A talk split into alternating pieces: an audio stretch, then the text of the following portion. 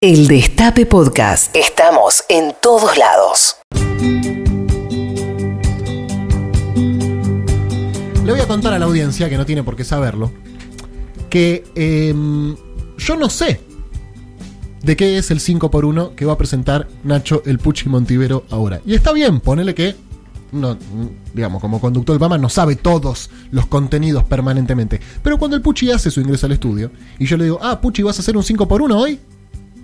Sí, me dice. ¿De qué? No te puedo decir, me dice. Pero mira, Puchi, estamos por salir al aire. Me vendría bien saberlo. Dice, no, porque quiero que te enteres al aire. Y estamos al aire, Puchi Montivero, buenas tardes. ¿Qué tal? Buenas tardes. Te dije, no te voy a contar, te lo voy a decir al aire, pero pensá, te dije, en un libro Sí. bestseller escrito por una persona que haya nacido en Argentina. Ok, se me ocurre. No sé, el primero que se me viene a la cabeza es El túnel, ponele de sábado. ¿Eso fue un bestseller o no? Puede ser. No te sirve. Eh, bestseller, los libros de Rolón fueron bestseller. Bueno, Bestseller, eh, Ludovica Esquirru, bestseller. bien. No sé si cuentan eso. O vos me estás Sí. hablando de literatura. No, no, no, son libros que se venden mucho. Ok. eh, mm, Yo te estoy hablando de lo que sería, creo que a la música, eh, digamos, lo que fue al amor después del amor de Fito Páez, Oh. un libro de esas características. Quiere decir que está en El- muchísimas casas, por ahí no de gente de nuestra generación, tal, eh, seguramente, sino un poco más grande. me desespera porque ahora toda la audiencia que está escuchando está desesperado porque yo adivine de qué libro estás hablando, porque ellos ya lo saben. Ya saben de qué libro estás hablando. Dame algunas Un pistas. libro que atravesó eh, varias generaciones. Long seller también se le llama porque ha vendido a lo largo de muchísimo tiempo. Y ha estado, te diría que en las casas de, por ejemplo, que yo recuerde, de, mi- eh, de mis dos abuelas estuvo y está en la casa de mi madre.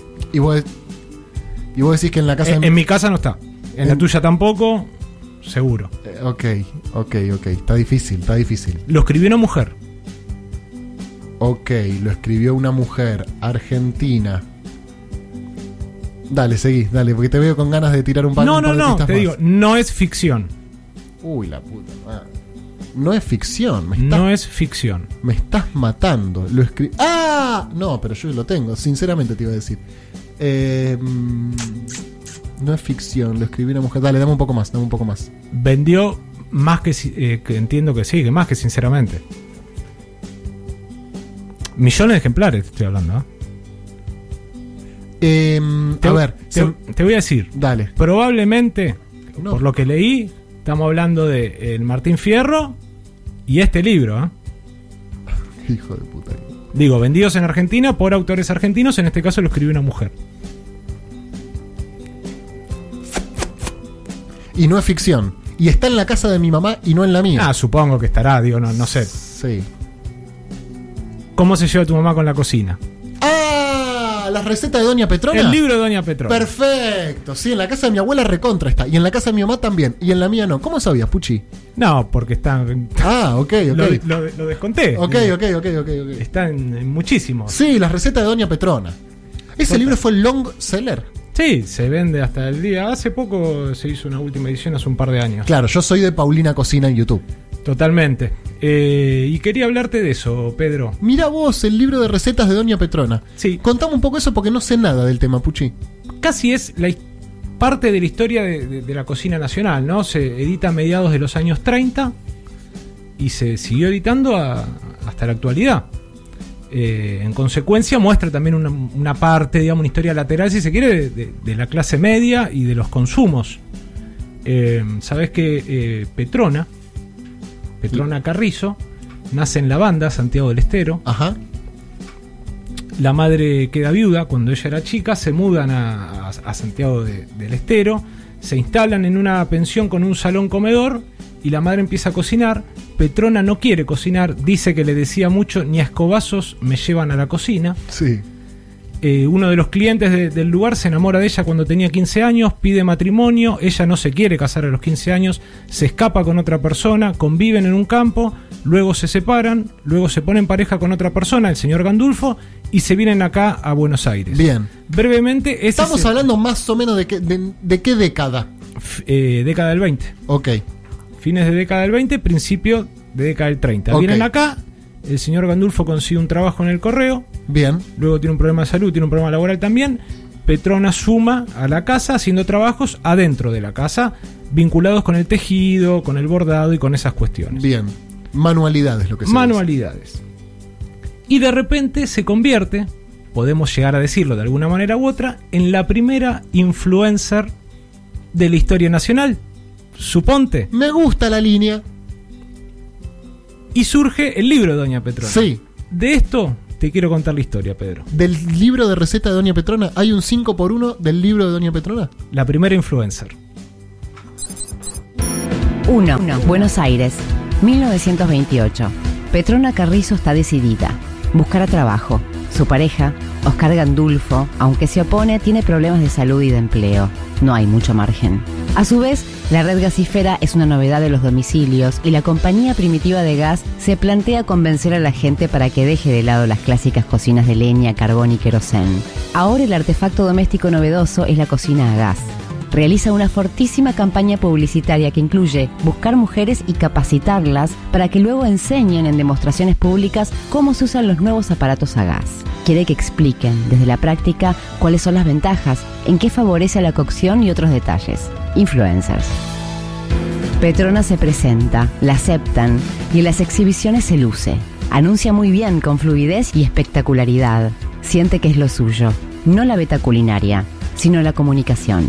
No se reconoce como cocinera, prefiere el término economa. Asocia lo suyo con la economía doméstica y no simplemente con el hecho de cocinar. Luego hace un acuerdo con la revista El Hogar, que apunta al supuesto gusto femenino de la clase media y alta, y da clases en la sede de la publicación. Concurren las damas de sociedad junto a su personal doméstico, que son las que toman nota. Las enseñanzas de Petrona son un éxito, así que comienza a redactarlas en medios gráficos. 2. Año 1933. Petrona Carrizo de Gandulfo decide incursionar en radio. Empieza como columnista y pasa por algunas emisoras donde cada vez tiene más espacio y apoyo publicitario. Bueno, como les decía a mis alumnas o mis amigas, voy a iniciar otro ciclo de cocina auspiciado por dos prestigiosas firmas. Así gana masividad. Un eslabón impensado en el desarrollo de la industria de hidrocarburos. Sus oyentes le piden que compile las recetas y ella toma una decisión que hará historia. Publicará un libro. Acumula papeles con recetas extensas. Utiliza muchos ingredientes por cada plato. Lo suculento se asocia con lo nutritivo. Por primera vez, un texto de estas características estará destinado al público en general y no solo a una minoría acomodada o a chefs específicamente. Cree que será un éxito, por eso no recurre a ninguna editorial. Decide hacerse del control absoluto de la publicación, incluido del financiamiento.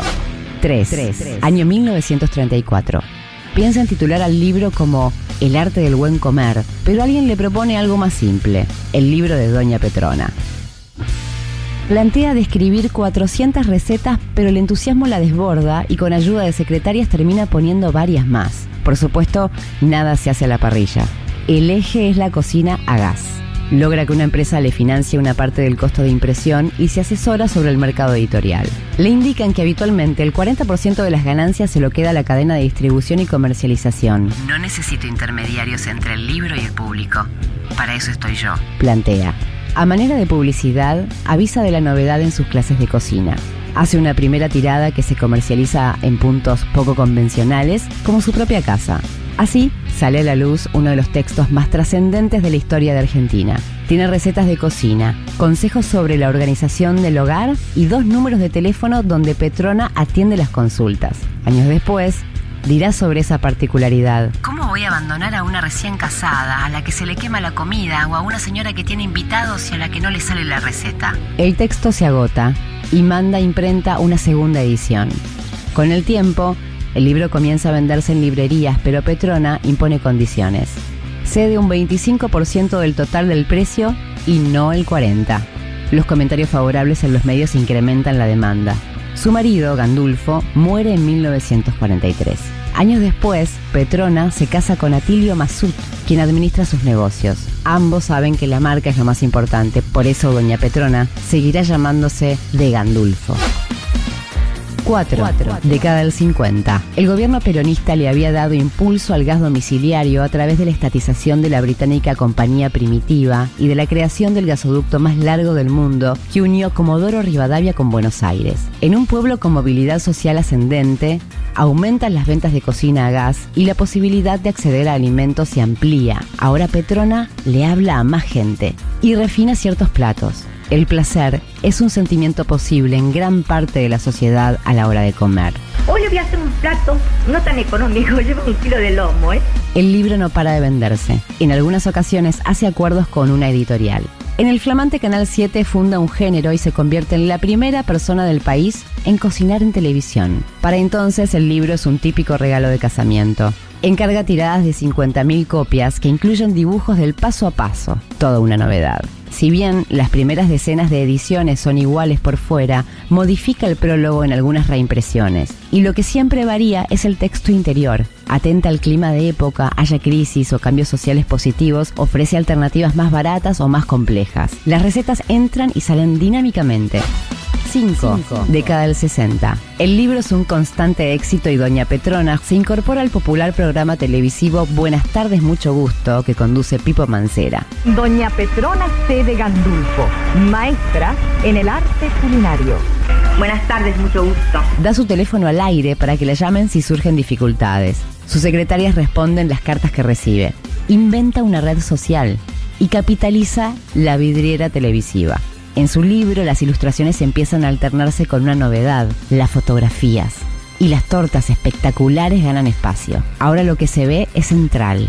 El tiempo pasa, forma parte de otros programas, escribe en revistas y su libro siempre se vende. Llega a tener 800 páginas y más de 3.000 recetas. Petrona, antes de morir, dijo haber contabilizado ventas por unos 3 millones de ejemplares. También es de los más robados de la Biblioteca Nacional. Lleva más de 100 ediciones y en sus páginas, además de secretos culinarios, pueden leer rasgos del comportamiento social de buena parte del siglo pasado. Lo que se dice, un clásico. No, me vuelvo loco, espectacular. No te voy a aplaudir, Puchi, porque queda muy mezquino el aplauso de una sola persona, pero te aplaudo eh, masivamente. Impresionante esta historia. Sí, eh, hay mucha bibliografía sobre Doña Petrona. Te pregunto, verdad. más allá de que ella haya falle- fallecido, ¿se sigue editando el libro? Sí, sí, sí, sí, sí, ya va por la edición, creo que 103. Hay tres libros fundamentales que me sirvieron mucho. Uno se llama La mesa está servida. Lo escribe Rebeca Pait o Pite, no sé, es una extranjera. Otro se llama Delicias y Sabores de Andrea Matellana. Y una tesis que se llama El libro de cocina de Damiana Alonso. Y los tres hablan de, de Doña Hacen un estudio de, sí, de el libro de Doña Petrona. Yo no de tenía su- presente que había sido tan tan grosa, porque claro, cuando yo nací, eh, no, no sé si, si, si, si viví, ¿en qué año muere? No, Doña? ella se retira de la tele eh, en la década del 80. Claro, pero la recuerdo, la recuerdo como nombre. Con su escuela de, de cocina, siempre en cámara estaba con Juanita, que era su asistente, Claro. y, y tra- que trabajaba en la casa de Doña Petrona, en la vida real. Lo digamos, que no, tenía tan presente era esto de, bueno, de que ella marcó una tendencia, ¿no? De que era. Sí, eh, cuentan en su vida personal un dato que, que me parecía colorido. Tomaba whisky temprano, whisky por la noche, fumaba y vivió noventa y pico de años. Esto no es una apología, es simplemente un dato. No, eh, ya te digo, nació en la banda, eran varios hermanos y después vivió en una casa en Olivos, un departamento en Barrio Norte donde tenía su escuela de cocina, un auto, una emprendedora, lo que ahora se dice sí, emprendedora. sí, sí, ¿no? sí. Y un influencer, como bien decías vos, la primera influencer. Total, había una declaración de ella que dice, cuando empecé a trabajar no era bien visto que las mujeres dejaran la casa para ganarse la vida, vivían bajo la sombra protectora del hombre, mi trabajo no fue por vocación, sino por necesidad de ser independiente. Este, contaba ella, naturalmente, otra sociedad en la que solía salir el hombre a, a trabajar. Otra historia que leí decía que una vez eh, ella toca un auto, Sí. del otro auto era Ángel Labruna, No. La- Jugador, emblema y técnico de Sí, era River. técnico de River en ese momento. Y le dice, ¿por qué no te dedicas mejor a la cocina? Le dijo la Bruna. Me dedico a eso, pa. y me va re bien. No, y por último, Pedro, se abre una grieta. eh, leí, eh, escuché a Marcela Masut, la nieta Sí. de Doña Petrona, que le preguntan por el plato favorito de la abuela. Viste que es muy común que uno asocie a su abuela, tal vez cuando te hablan de la cocina, con un plato. Sí, ñoquis de semoles en mi caso. Bueno, le preguntan a ella cuál es el plato que recuerda de su abuela y contesta lo siguiente. Lo... Ahí va. Me acuerdo mucho de algo que compartíamos mucho de hacer, que eran sus empanadas santiagueñas, porque era todo un, empezar desde muy temprano el sábado hasta prender el horno, calentar ese horno para las empanadas. Entonces empezábamos por la masa, cortar la carne, sacarle la semilla a las pasas de uva, los ramos de pasa de uva, no, no venía en bolsita, Claro. ¿verdad? Claro. Entonces había Qué que abrir la pasa de uva y sacar la semilla de la pasa de uva. Bueno, entonces esas cosas, viste, que compartí. Empanadas con pasa de uva. No, ¿A vos mira, te gustan? A mí me ¿Empanadas de encantan. carne? Sí, ¿a vos no? Yo prefiero sin pasa de uva y sin sin. aceituna, en mi caso. Claro, mi abuela prepara con y prepara una especial sin para el prefe que no come con. Perfecto. Edición de Juan Tomale, la voz de Maitena Boitis. Maravilloso este 5x1 de Doña Petrona. eh, lo vamos a subir a las redes y lo vamos a, a compartir también por ahí. No cono- recordaba su nombre, más no conocía su historia. Te agradezco muchísimo, Puchi Montivero. Gracias a vos. Destape Radio. El Destape Radio. Hacen falta muchos recursos para enfrentar la pandemia. Tu aporte es El Destape Podcast. Estamos en todos lados.